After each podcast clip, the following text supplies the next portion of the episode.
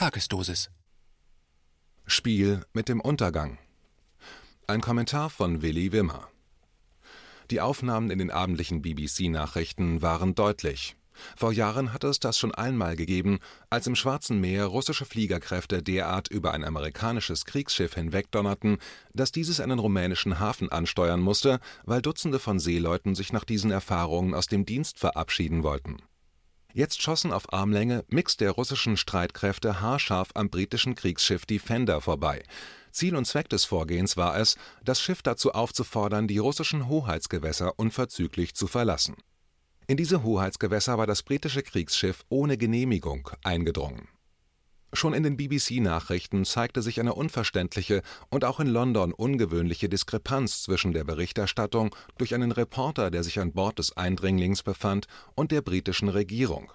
Während London alles so normal darstellte, wie es hätte normal sein können, war der Bericht von Bord Dramatik pur.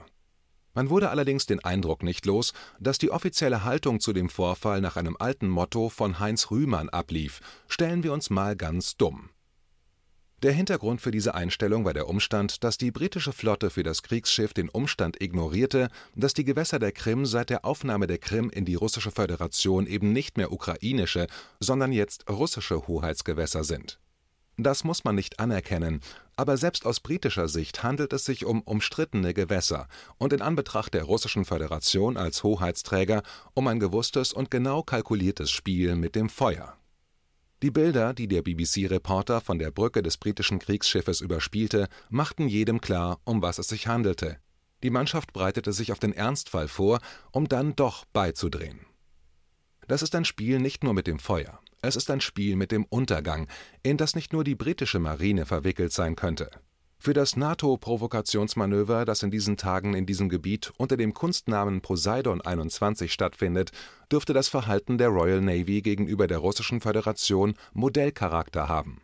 Für uns alle bedeutet dieses rücksichtslose Spiel mit dem Frieden, dass wir uns im Krieg befinden könnten, ohne es vorher gemerkt zu haben.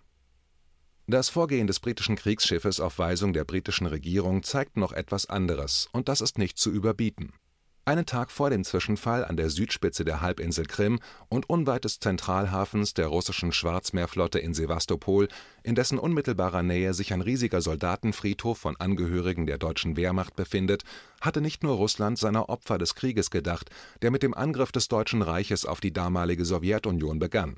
Die Dimension dieses Krieges und der Opfer, die vor allem das russische Volk und die anderen Völker der damaligen Sowjetunion tragen mussten, versetzt die Welt heute noch in Schrecken im unmittelbaren Umfeld dieses Tages mit dem Dritten Weltkrieg so zu drohen, wie es ein Schiff Ihrer Majestät vor der Küste der Krim durchführte, ist an Perversität nicht zu überbieten. Daran sind die letzten Tage ohnehin nicht arm. Das zeigte der Besuch des neuen amerikanischen Außenministers Herrn Blinken in Berlin. Ein öffentlicher Auftritt galt dem Mahnmal in Berlin Mitte und die damit verbundene Mahnung war die, diese Gräuel nie zu vergessen. Wie wahr, aber warum hat dann der gesamte Westen die Konsequenzen aus dem Zweiten Weltkrieg verraten, indem er durch den Krieg 1999 gegen Jugoslawien die Charta der Vereinten Nationen und das Gewaltmonopol der UN zerstörte? Warum geht die Bundesregierung seither hin und stellte durch die Führung von Angriffskriegen Deutschland wieder auf das Rechtsniveau des 1. September 1939? Warum wird der deutsche Rechtsstaat, der den deutlichen Unterschied zu den Nazis ausmachen sollte, in Sachen Schutz der deutschen Staatsgrenzen wieder geschreddert, und das mit unabsehbaren Folgen?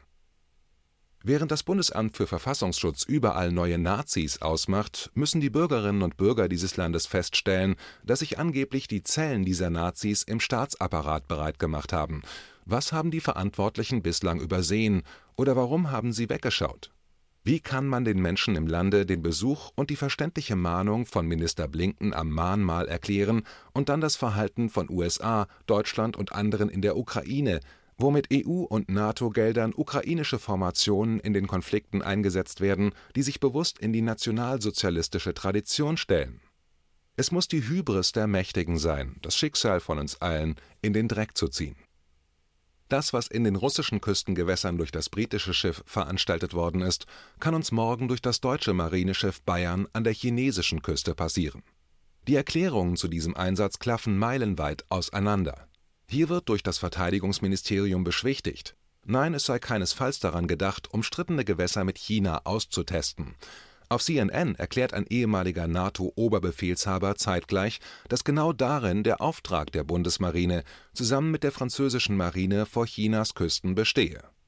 Natürlich ist mit der Flugzeugträger-Kampfgruppe HMS Elizabeth in Begleitung amerikanischer Führungsschiffe der Einsatz ungleich gewichtiger. Man sollte nicht vergessen, dass der Einsatz eines atomar bestückten U-Bootes die gesamte Erde unbewohnbar machen kann Großbritannien hat in Fernost wesentlich dazu beigetragen, die Grundlage Ein Land, zwei Systeme für Hongkong und eben für Taiwan unwirksam zu machen, nachdem das 1998 mit Beijing wegen der Rückgabe von Hongkong vereinbart worden war. Ist der Einsatz der britischen Trägergruppe jetzt die Grundlage für das Austesten Chinas für die chinesischen Hoheitsgewässer? Und was hat die Bundesmarine da oder im Schwarzen Meer verloren mit dem NATO-Vertrag hat das alles nichts mehr zu tun. KenFM ist crowdfinanziert und unabhängig. Leiste deinen Beitrag zu freier Presse und unterstütze unsere Arbeit finanziell. Wenn du zukünftig keine Beiträge verpassen willst, abonniere den KenFM Newsletter und installiere dir die KenFM App für iPhone und Android. Weitere Informationen auf kenfm.de/support. Hallo Community. In diesem Video möchten wir euch das Thema Bitcoin ans Herz legen. Wir werden euch erklären, was Bitcoins sind, wie man damit bezahlen kann und welche Bedeutung diese Währung für KenFM hat. Viele von euch haben sicher schon von Bitcoin gehört oder nutzen es sogar privat. Wie ihr KenFM mit Bitcoins unterstützen könnt und warum das für uns aktuell sehr wichtig ist, verraten wir euch jetzt. Das ist ein Bitcoin. In Wirklichkeit existiert so ein Bitcoin aber gar nicht.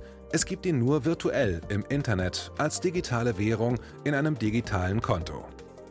Bitcoin ist eine sogenannte Kryptowährung, die bekannteste weltweit. Man kann damit via Computer oder Smartphone einkaufen, spenden oder sich gegenseitig Bitcoins zuschicken. Bitcoins kann man wie Währungen oder Edelmetalle zum aktuellen Wechselkurs kaufen, verkaufen oder von Freunden zugeschickt bekommen. Einzige Voraussetzung ein E-Wallet, zu Deutsch eine elektronische Geldbörse. Das ist ein Account oder Konto, über das man Bitcoins empfangen oder versenden kann. Wie ihr wisst, nutzen auch wir bei KenFM schon seit ein paar Jahren Bitcoin, damit wir im Notfall auch finanziell unabhängig bleiben können, zum Beispiel von Banken, die uns nicht mehr mögen.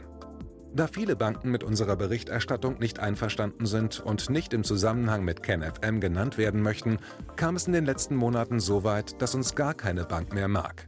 Weshalb wir leider damit rechnen müssen, vom kompletten IBAN-Zahlungsverkehr ausgeschlossen zu werden. Deshalb der Appell an euch, beschäftigt euch jetzt schon mit der Funktionsweise von Bitcoin, damit ihr uns auch im Notfall trotzdem weiter unterstützen könnt.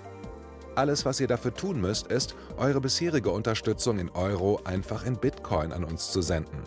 Dazu legt ihr einfach eine kostenlose E-Wallet an, wandelt einen Betrag eurer Wahl in Bitcoin um und sendet uns diesen an unseren Bitcoin-Account. Den Link findet ihr unter jedem unserer Beiträge sowie unter diesem Video. Alternativ dazu könnt ihr aber auch diesen QR-Code mit eurem Smartphone scannen. Übrigens, eine detaillierte Schritt-für-Schritt-Anleitung haben wir zum Nachlesen für euch schon einmal vorbereitet. Ihr findet sie auf kenfm.de/bitcoin. Ob Bitcoin oder Kryptowährungen wirklich die Zukunft des Geldes sind, wissen wir nicht. Aber vielleicht ist das bald unsere einzige Option, so unabhängig wie möglich und vor allem ohne Bankkonto für euch in Zukunft weiterhin freien und unabhängigen Journalismus machen zu können. Wir hoffen sehr auf eure Unterstützung und sagen jetzt schon tausendmal Danke. Euer Team von KenFM.